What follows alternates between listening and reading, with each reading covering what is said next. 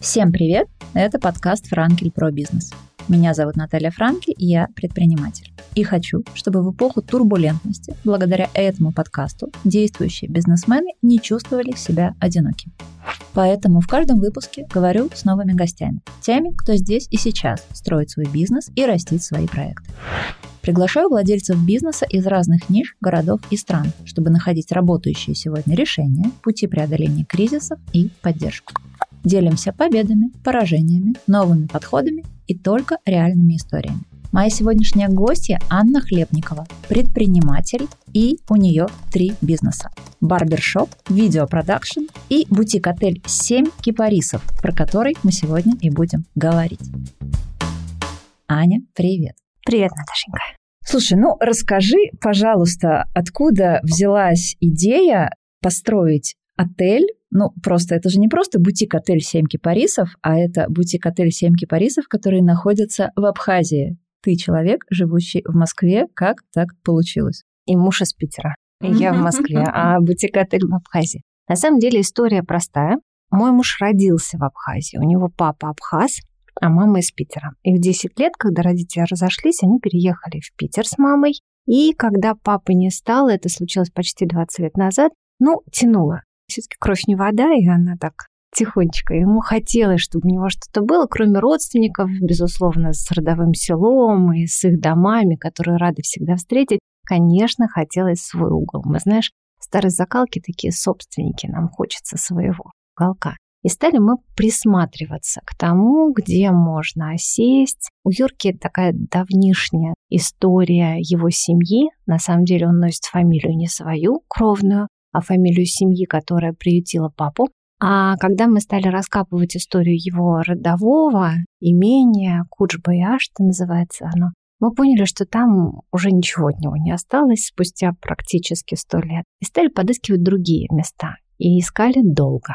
Подожди, но ведь когда мы говорим про свой угол, окей, ну можно подумать про квартиру, можно подумать про дом. Дом мы и хотели. Все ты абсолютно верно говоришь. Дом хотели, ну, на берегу моря, как водится у всех. И мы искали долго-долго, потом приехали на этот участок, который абсолютно вот вертикально сходящая такая гора была, заросшая вся. Но там был такой потрясающий закат, и мы поняли, что это наше место. И решили строить дом. Семья, как ты знаешь, у нас большая. Растим мы седьмого сына на двоих. И, соответственно, дом большой. И несмотря на то, что там много родственников, с нашей стороны, с европейской, так скажем, с российской, тоже достаточно много. У меня есть сестры, у них семьи, тети, дяди. И мы живем так же плотно, так же рядышком, так же близко, как, наверное, и вот как раз а, кавказские семьи. И мне хотелось, чтобы у каждого был свой угол, и поэтому моя сестра, будучи архитектором, она нарисовала дом, где много комнат, где мы все можем разместиться. Мы подумали, угу,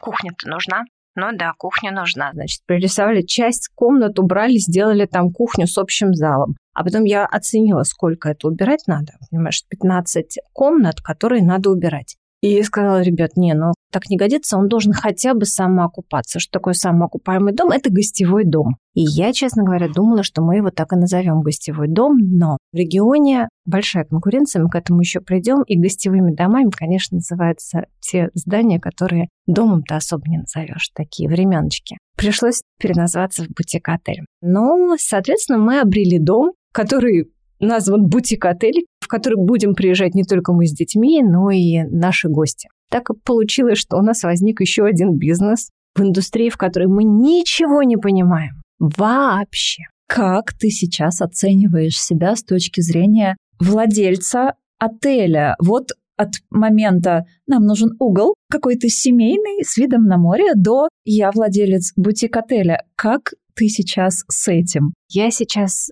ок. Я даже выходя, значит, на веранду, смотрю на это, думаю, Юрка, ну какое мы хорошее дело сделали. Но до этого же было много стадий, которые можно назвать только... Начальная стадия явно слабоумие отвага. Ну, потому что это же сюр абсолютнейший. Потом были стадии такого, когда руки опускаются в силу разных причин, сложностей, связанных со стройкой, с местным менталитетом и так далее. Я говорила Юре, давай продавать этот объект. Ну, просто невозможно. Проще в Тоскане построить дом, а мы ориентировались все-таки на итальянские интерьеры. Думаю, ну, там проще и дешевле это будет 100%. Он говорит, ну как это продать? В общем, столько вложено, давай дорастим это как до бизнеса и продадим как бизнес будет дороже. Сказал он, но потом мы, конечно, влюбились в это место, которое сделали сами своими руками. Наши дети там вешали шторы, мыли окна, стояли за барной стойкой все. Но это теперь наши детища. И мы им владеем, и к нам приезжают гости, и приезжают наши друзья, и приезжают люди, которых мы не знаем, которые становятся нашими друзьями. И это классно.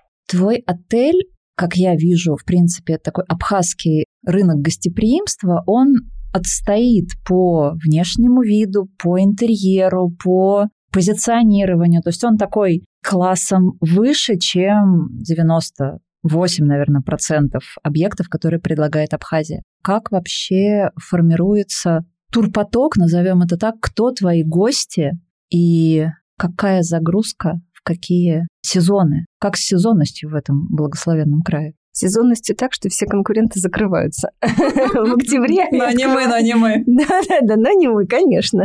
Но мы строили себе дом. Ты знаешь, конкуренция там, конечно, вот если относиться с точки зрения азбуки, что такое конкуренция, конкуренция огромная. Мы просто как рыбы в пруду, знаешь, где китайские вот эти да, вот желтые, с красными рыбками. С красными рыбами. Вот мы вот кишмя кишим в этом пруду, и понятно, что выходя на этот рынок, понимая, что нам надо зарабатывать как бутик-отель, но покупательский спрос достаточно низкой ценовой категории, а нам надо окупать маленькое количество номеров, достаточно приличную территорию с хорошим уровнем, и это та еще задачка. Мы обращались к специалистам, которые продвигают мини-отели, бутик-отели в Европе и на территории Российской Федерации. Они говорили, ребят, ну это очень сложная задача, это практически невыполнимая. Два года вы еще будете вкладываться на текущие затраты из своего основного бизнеса. И дай бог, через пару лет Угу. Но мы же любим опровергать все.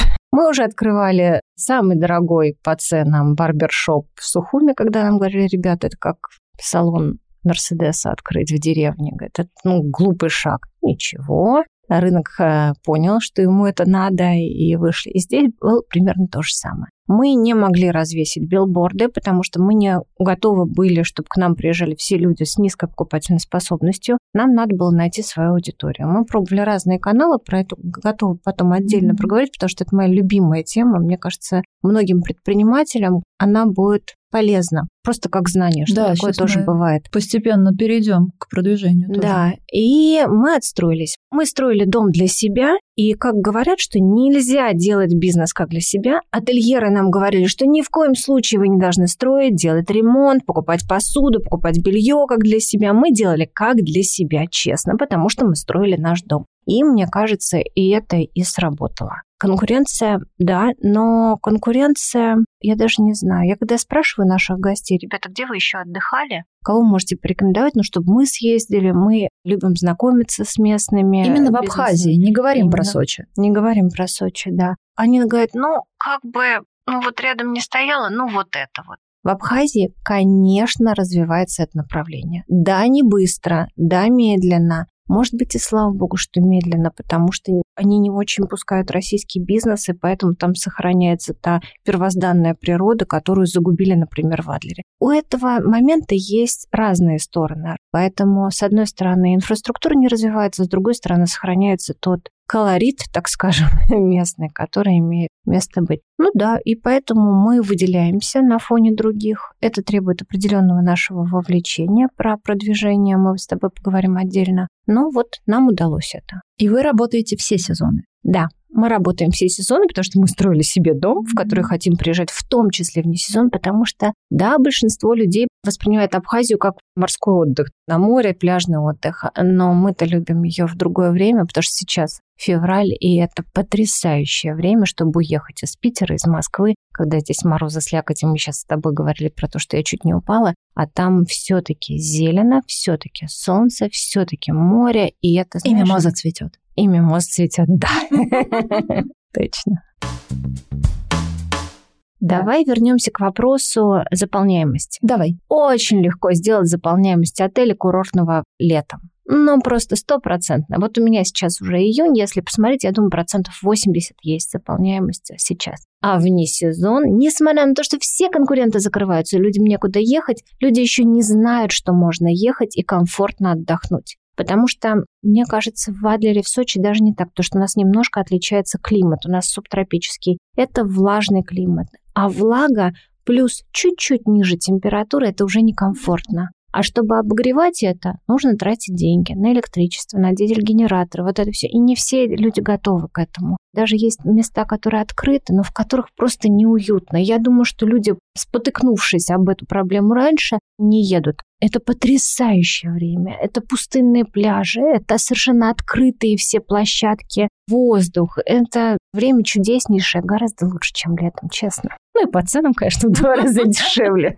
И заполняемость вне сезона у нас, конечно, процентов 20-30, наверное. Но динамика есть? От года к году. Какой от года к году? Мы же полтора года работаем. Ну, у тебя уже есть... прошлого года есть. Да, у тебя есть уже да, две зимы. Э, у меня динамика еще в повышении цен. Мы в два раза выросли в цене. У нас средний чек вырос в два раза. Я думаю, что мы сейчас нащупали золотую середину, когда мы держим планку высокую, чтобы к нам приезжала соответствующая публика, потому что люди живут на одном пространстве, им важно, чтобы были себе подобные. И с другой стороны, не сильно ее задирать, просто чтобы это было сразу реалистично. Да. Начала я поднимать цены даже не после того, как меня муж уговаривал, а после того, как я, стоя у себя на третьем этаже, услышала разговор гостя в первое лето, который говорил по видеосвязи с друзьями, говорил, слушай, тут такое место, такое место, тебе обязательно надо сюда приехать, только быстрее бронируй, потому что есть вероятность большая, что владельцы поймут это и начнут поднимать цены. Я думаю, о-о, надо поднимать. Вот что значит быть внутри своего бизнеса и слушать своих клиентов. Там очень много, всегда можно полезного наслушать, просто находясь рядом. 100%. И не бия себя пяткой в грудь, что я владелец, а просто проходя мимо, улыбаться молча и идти дальше. Клиент-ориентированность. Клиенты сказали, сделали. До того, как мы перейдем к продвижению, хочу спросить про команду. Я, живя в Петербурге, понимаю и знаю очень многих своих друзей, предпринимателей, владельцев разного бизнеса, как трудно людям в большом городе найти себе хорошую вот эту горящую, болящую за процесс и результат команду с горящими глазами, вовлеченную, активную, проактивную. Это в Петербурге. Как дела, простите, пожалуйста, в Абхазии с этим обстоят? Анна, расскажите. Караул. Ты знаешь, я люблю твои подкасты, и я очень часто слышу среди твоих гостей, что основная проблема бизнеса – это кадры. И тут Ничего другого. Трафик, ничего нового. Там лиды, воронки. У нас с персоналом. Это правда так. У нас из 16 человек только охранники и водители местный персонал. Нам с ними очень повезло. Все остальные приезжие из России. Я... Вахтовым методом. Кто-то вахтовым, кто-то по любви к Абхазии, к природе. И это очень-очень сложный момент. Потому что для нас интерьер важен, там подача блюд важна, качество там э, Уборки. сервиса важна, да, но люди важнее, потому что если посмотреть все наши отзывы, большая часть из них отмечает персонал и отношение к ним. Поэтому я понимаю, что в отельном бизнесе это ключевой фактор. В нашем случае 100%, не могу за все сказать. К подбору, соответственно, сотрудников мы пытаемся подходить очень аккуратно. Мы всех привозим сотрудников, мы обеспечили им жилье на территории всем сотрудникам, и мы стараемся выбирать тех, кто разделяет с нами ценности. Потому что сотрудники в наше отсутствие в Гаграх, они являются проводниками наших ценностей с мужем, потому что именно через них мы продвигаемся и их и транслируем. Нам это важно, безусловно. Мы дистанционно собираем людей со всей России, к нам приезжают, и это очень сложно оценить. Это прям очень-очень сложно оценить. Задаешь вопросы наводящие, смотришь по зуму, все прекрасно. А знаешь, бывают люди, которые вот они выглядят хорошо, говорят хорошо, а у людей вызывают чувство опасности. Они не располагают людей. Как это выявить на зуме или на всевозможных интервью, я не знаю. Только пробуя. Наверное, никак, да.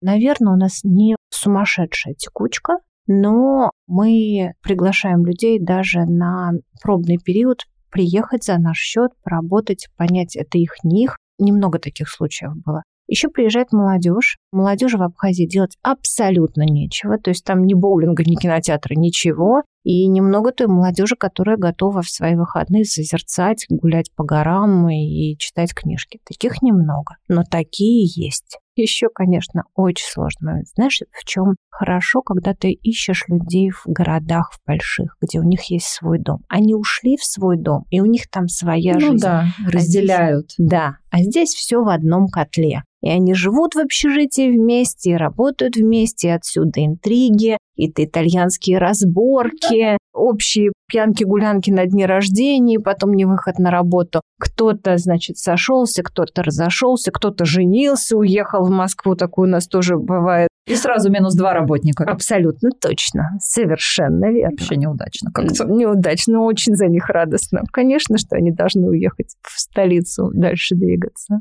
Я очень люблю в Питере один отель, Гельвеция он называется. И хозяин его, владелец пишет, издает рассказы, снимает кино по историям, которые случились в отеле. Я думаю, блин, какой же он классный рассказчик, такие истории, так умеет все это подать. Когда я стала ательером, я поняла, что я просто тома могу, если бы у меня было время просто выпускать таких историй. Таких историй очень много. С персоналом сложно, мы их ищем, мы находим тех, кто с нами на одной волне, но отдаем себе отчет, что так как люди молодые, они рано или поздно от нас уйдут, нам хочется, чтобы они росли, у нас, например, сейчас администратор, который хочет быть менеджером. Мы всячески стараемся, чтобы она освоила какие-то скиллы, которые мы видим должны быть у менеджера. Или повара, которые становятся сушефом, потом переходят в шеф-поваров. Мы стараемся, но ты же понимаешь, у нас карьера не сильно растет. Сложный вопрос, сложный. Давай про маркетинг, давай про продвижение. Я вчера подняла цифры,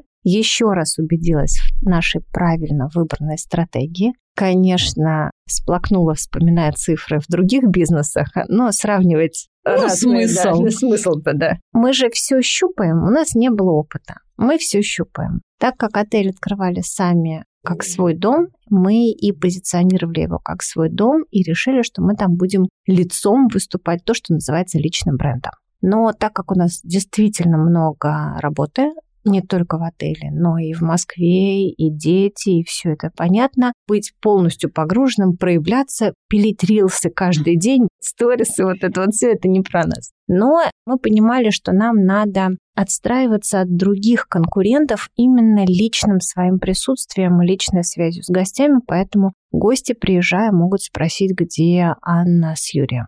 Это правда, они знают уже про нас. Соответственно, пробовали все каналы, которые возможно. Инстаграм в первую очередь, э, запрещенная сейчас в России соцсеть, как визуальный контент. И он до сих пор нам приносит часть клиентов. Хотя для меня, как для москвички, это странно. Мне кажется, в столицах уже давно никто этим не пользуется, а в регионах, оказывается, да. Это первое, что мы сделали. Второе, мы попробовали каналы продаж, островок, твил и прочее. Mm-hmm. Они очень развиты. Мы вспоминаем, как в букинге всегда искали гостиницы сами, когда путешествовали. И их пробовали.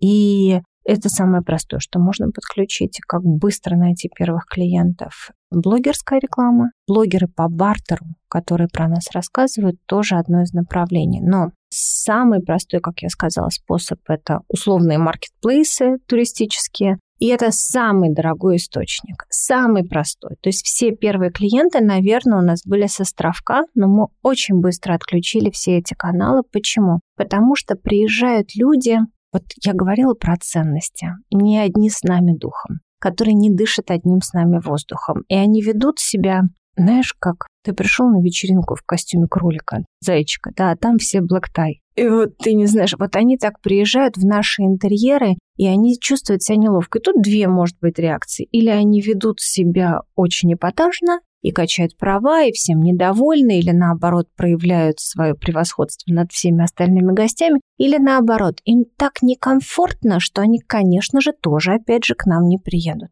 А родные по духу люди, как говорят, родные всегда найдут дорогу домой, да, обратно. Вот они приезжают. У нас люди из Хабаровска приезжают за эти полтора года третий раз. Вера с Сашей у нас и по четвертому, и по пятому разу у нас уже из близлежащих регионов приезжают. И мы понимаем, что это родные. А родные из островка что-то не очень часто приезжают. И кроме этого, очень дорогая площадка, дорогой Комиссия. канал. Комиссия, да. Я посчитала, что то, как мы сейчас продвигаемся без каналов, 7 раз дешевле нам обходится, чем продвижение через эти Не площадки. слабо. Я думаю, что если бы мы продвигались через эти площадки, у нас бы и прибыли не было. И вот когда люди говорили, что вы вкладываться будете, они подразумевали, что мы пойдем по тому пути, по которому и все. Островок, Твил, что там еще, посуточно РУ и так далее, так далее. Если бы пошли, мы бы, ну, в лучшем случае в ноль бы выходили. Поэтому сейчас самый простой способ для бизнеса, для нашего офлайн бизнеса по крайней мере, точно, это Яндекс Бизнес, автоматическое продвижение фактически. Нам достаточно приемлемые по цене лиды приводят. Площадки соцсети, э, запрещенные в России. Да и все. А дальше наше с Юркой присутствие. А дальше наше присутствие с гостями. И я, честно, вот не нашла. Я новый с этой CRM-системой. Это не CRM-система, система управления отелем. Не смогла вычленить, какой процент у нас повторных продаж или продаж по сарафану, пока мы еще не так наладили статистику, но это правда большой процент. Нас передают из рук в руки, к нам приезжают люди, которые говорят, что это уже они уже третьи, кому их друзья передавали из рук в руки. И это то, во что следует вкладываться. И вот как раз если посчитать Яндекс, траты на соцсети, ну буквально сторимейкера, мы ведем блог, и эти статьи тоже используем в контенте в соцсетях, и я отношу к тратам на маркетинг, это неправильно с точки зрения бизнеса, но я отношу затраты на кадровое агентство, потому что я говорила, что персонал – это то, ради чего человек приезжает обратно. Вот все это вместе нам обходится в 7 раз дешевле, если бы мы продвигались классическим способом, как другие отели. Слушай, а расскажи вот эмоциональную такую штуку, вот что твое самое любимое? Утро, тепло, красиво, ты идешь через э, лобби. Вот что твое самое любимое в этом бизнесе? Ты как владелец, от чего ты там ловишь максимальный кайф? Я тоже думала, что я, будучи владельцей отеля с таким прекрасным видом, буду в шляпе, проходить по лобби, стоять с бокалом просека по утрам и любоваться. В результате я с лопатой сажаю по 700 там, там нарциссов, луковиц. Ты знаешь, самое любимое – это когда ты сидишь на ресепшене потому что замещаешь администратора. Или когда ты идешь вылавливать своего сына где-то на территории с другими детьми, а тебя вылавливают гости и говорят, Анечка, как у вас хорошо. И ты понимаешь, что до этого рыдал, тебе было тяжело, ты не знал, как дальше двигаться, у тебя половина персонала чуть не вышла на работу сотрудников, потому что вчера гуляли ту же свадьбу, про которую я недавно говорила, сотрудников. И вот эти вот слова, и ты думаешь, м-м, не зря людям здесь хорошо. Слова такие, знаешь, бывают не ради галочки, потому что люди иногда подходят, говорят, Вера с Сашей, как раз про которых я говорила, говорят, вот вы не подумайте, что мы говорим общими фразами, но мы чувствуем себя здесь как дома. И вот это я очень люблю. Мне хочется, чтобы люди себя чувствовали у нас как дома, чтобы им было хорошо и комфортно. И это я люблю. Ну, конечно, выезжать на пляж вне сезон, костер делать, это тоже большая-большая ценность для меня. А еще мой сын младший говорит, что он не хочет в Москву, хотя у него, понятно, тут театры, друзья, родственники, детские сады, развлечения, торговые центры, все вот это вот. Вот нет, мам, я хочу в Абхазию. И там носится по участку, как сумасшедший. Все это я люблю. Ну, наверняка этот вопрос возникнет у слушателей, у меня он возник. Как ты распределяешь свое внимание между несколькими проектами плюс семья? Я пробовала выделять время. Понедельника по среду я занимаюсь видеопродакшеном, другим бизнесом. Я пробовала, мне не получается, получается чехарда. И я с ней сжилась, я точно по себе знаю, чем больше дел, тем больше успеваешь, это сто процентов. Хорошо, что у меня есть дети старшие, которые, дочка говорит, мама, секундочку, ты должна научиться отдыхать. Какая мудрая дочь! Берет младшего сына, идет с ним играть, а я могу почитать книжку. Прекрасно. И это правда дорогого стоит. Мне кажется, это моя прям цель на ближайшее время научиться этому. И это возможно. Помнишь, мы с тобой обсуждали это до Нового года, когда я уехала в отпуск долгий на месяц что я хочу это сделать. Я весь твой мастер-майнд шла два месяца к этому. Я организовала. И пришла. Это. Я пришла. Это было потрясающе. И ты бы знала, сколько у нас было заказов за этот период, когда я отдыхала из съемок. И, в общем-то, бронирование тоже в отеле шли. Это правда. Этому надо научиться. Это надо в себе, как мышцу качать, надо качать. Потому что без этого никак. Самый главный ресурс любого предпринимателя – это его ресурс. Без него просто невозможно самого бизнеса, поэтому об этом надо заботиться в первую очередь. Я пока не научилась. Я не знаю как. Как все успевать? Никак не успевать. Коллеги, которые нас слушают, дорогие слушатели, расслабьтесь. Никак. Просто максимально наслаждаемся тем, как получается или как не получается. Знаешь, еще гости, когда приезжают к нам в отель, вот недавно на Новый год была потрясающая пара, удивительная, и жена детьми занимается, у нее небольшой бизнес, в основном бизнес у мужа, и она говорит, я тоже так мечтаю с мужем открыть там ресторан, отель или еще что-то. Он говорит, это же так замечательно. Я вот мужу говорю, говорю, вы просто никогда не пробовали совместный бизнес с мужем. А у меня их несколько, да? Да. Это дополнительно, на самом деле, сложность. Семейный бизнес, мне кажется, с одной стороны. С другой стороны, конечно, у тебя смешение работы, опять же, и личной жизни. Я не умею это выстраивать, разделять, но это такая поддержка, которая не бывает у того предпринимателя, который один все это тащит на себе. Поэтому тут есть свои минусы, но есть абсолютнейшие свои плюсы. Бизнес с мужем. Минусов может быть и больше, но плюсы, они ярче. Расскажи нам, пожалуйста, какой-нибудь эпичный fail, из вашей, пусть, ну, всего полуторагодичной, но на самом деле сильно более долгой, и, я уверена, очень разнообразной истории отеля? Это самый сложный вопрос из тех, которые, я знаю, ты задаешь гостям. И мы с мужем вчера хохотали, конечно, очень. Я говорю, какой самый fail э, большой рассказать? И он говорит, давай про этот, а давай про этот, а давай про этот.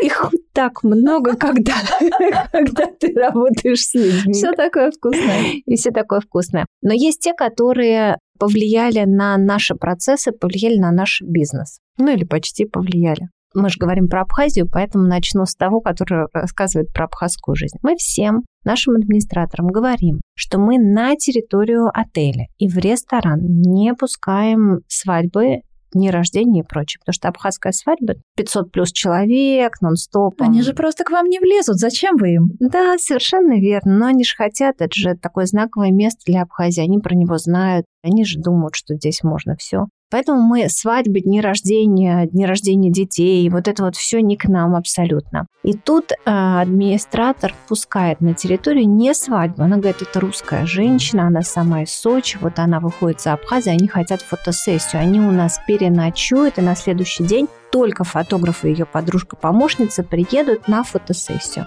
Ну, на следующий день приезжает 25 машин, блокируют нам въезд, они все ходят по территории, бегают дети, они заваливаются на диваны, ноги на стол снимают. А смотри, вот мы тут на свадьбе. А курки, значит, тушат в катках с цветами, ведут себя настолько беспардонно, что а как так-то? Так, там Абхазия, детка, хочется сказать. Невеста это, конечно, фотографируется в это время, но ворох родственников, которые приехали поддержать, так скажем, а нам кто-то из гостей опаздывает в аэропорт, они блокировали всю дорогу. Мы приехали с мужем уже во второй половине дня, когда все это разошлось, и стоит бледный администратор, говорит, никогда больше, никогда больше я никого не пущу.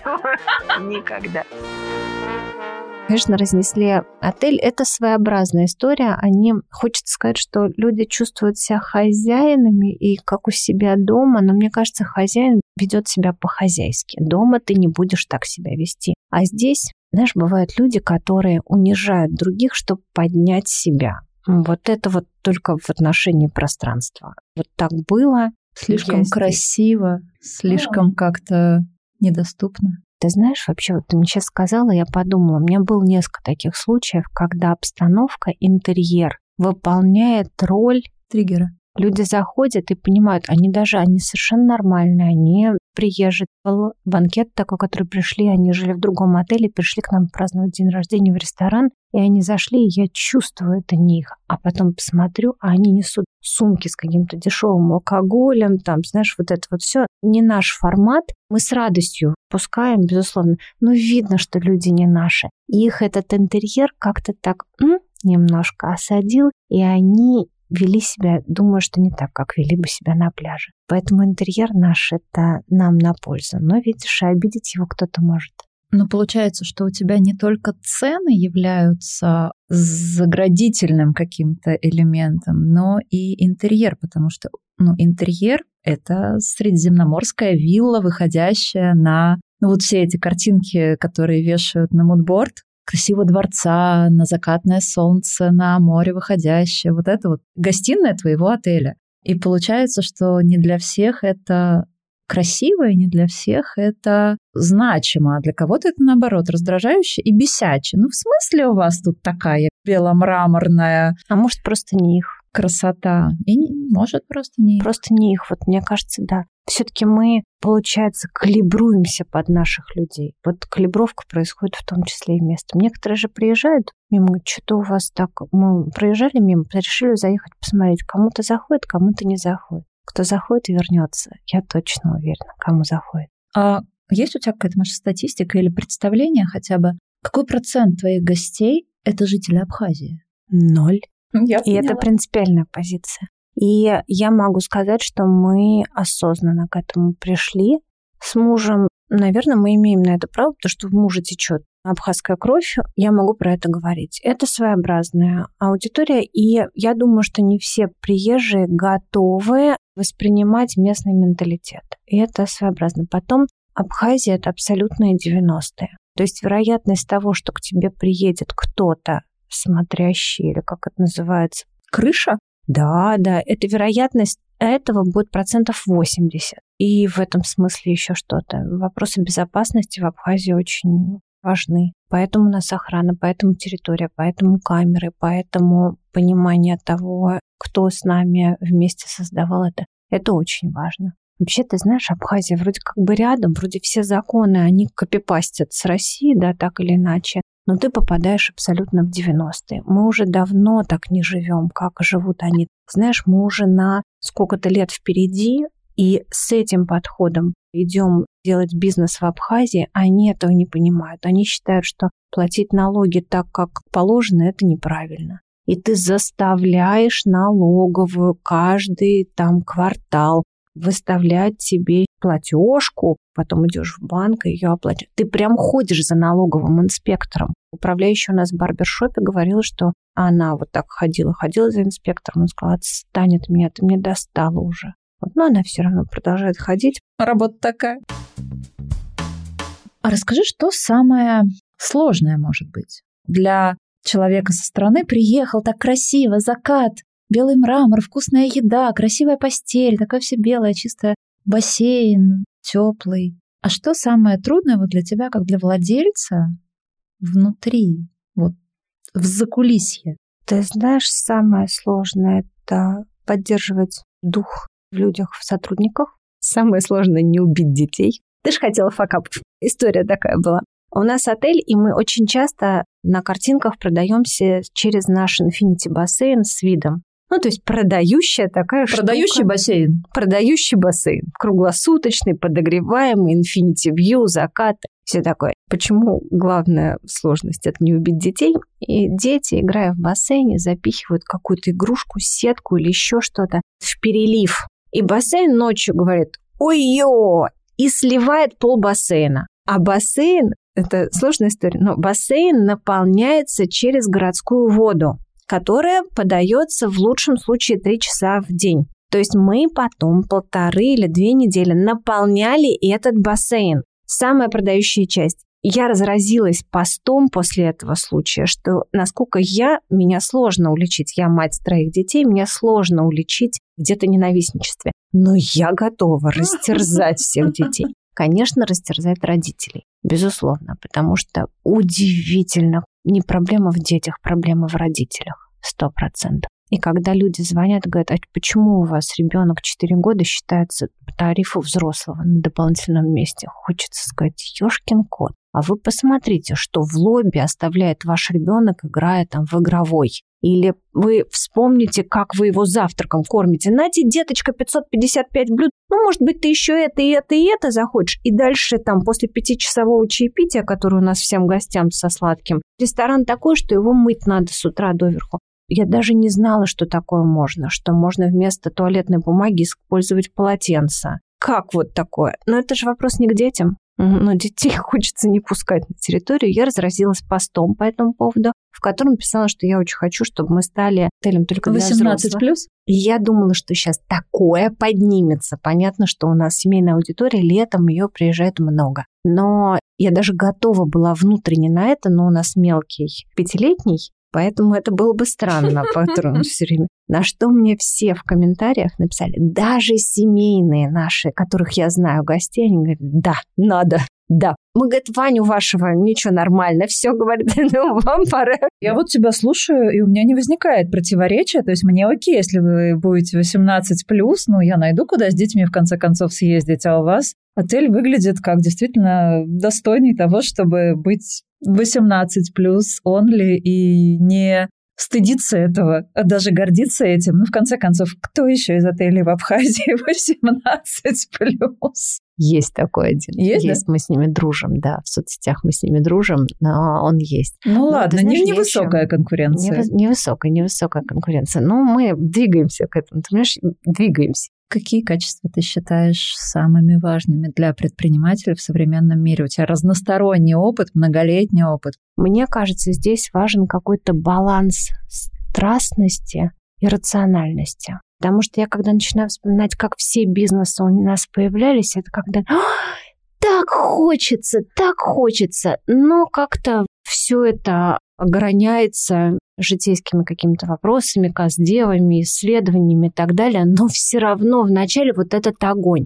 И рацию, оно просто не дает этой страсти перейти за какую-то границу, когда уже не дозволено. Она же бывает разная страсть, да, она может привести как в плюс, так и в минус. Вот чтобы в минус не ушло, для этого нужен какой-то рационализм, наверное, так. Что ты посоветуешь современным предпринимателям, у которых уже есть бизнес или которые пока только, может быть, на пути к нему? Ну, наверное, беречь свой ресурс, потому что вы движитель всего бизнеса, и не будет двигателя, не поедет весь бизнес. Поэтому каким образом, как, я не знаю, но беречь надо. Ищите сами. Дорогая, спасибо тебе большое. Я очень кайфанула, потому что одно дело это видеть просто красивый отель, стоящий на обрыве с красивым инфинити бассейном на закате. А другое дело узнать немножко больше о том, как на самом деле он создавался, что у него происходит э, за кулисами, которые никто не видит. Восторгаюсь, уважаю твой путь и твою яркость, многогранность и обнимать, обожать и приезжать в семь кипарисов. Хочется мне всем сказать, что отельный бизнес, как ресторанный, наверное, ну, то есть у нас есть ресторан, я знаю, это не игрушка. Это очень непростой бизнес B2C. У нас были гости, как раз та компания, которая приехала с островка, и они так празднуют что-то там или ужинают. Говорят, Ань, ну скажите честно, это же отель вам муж подарил, как шубу. Ну, что ты скажешь? Ну, пускай думают так, но те, кто действительно задумается, готовьтесь. Готовьтесь. Будет непросто, но, вероятно, очень интересно и очень красиво. Очень. Нам с вами пора прощаться. Внедряйте, применяйте, не опускайте руки. Подписывайтесь на нас на всех платформах, где вы любите слушать подкасты. Ставьте звездочки и сердечки. И если есть вопросы, я на связи. Ссылка на канал в описании.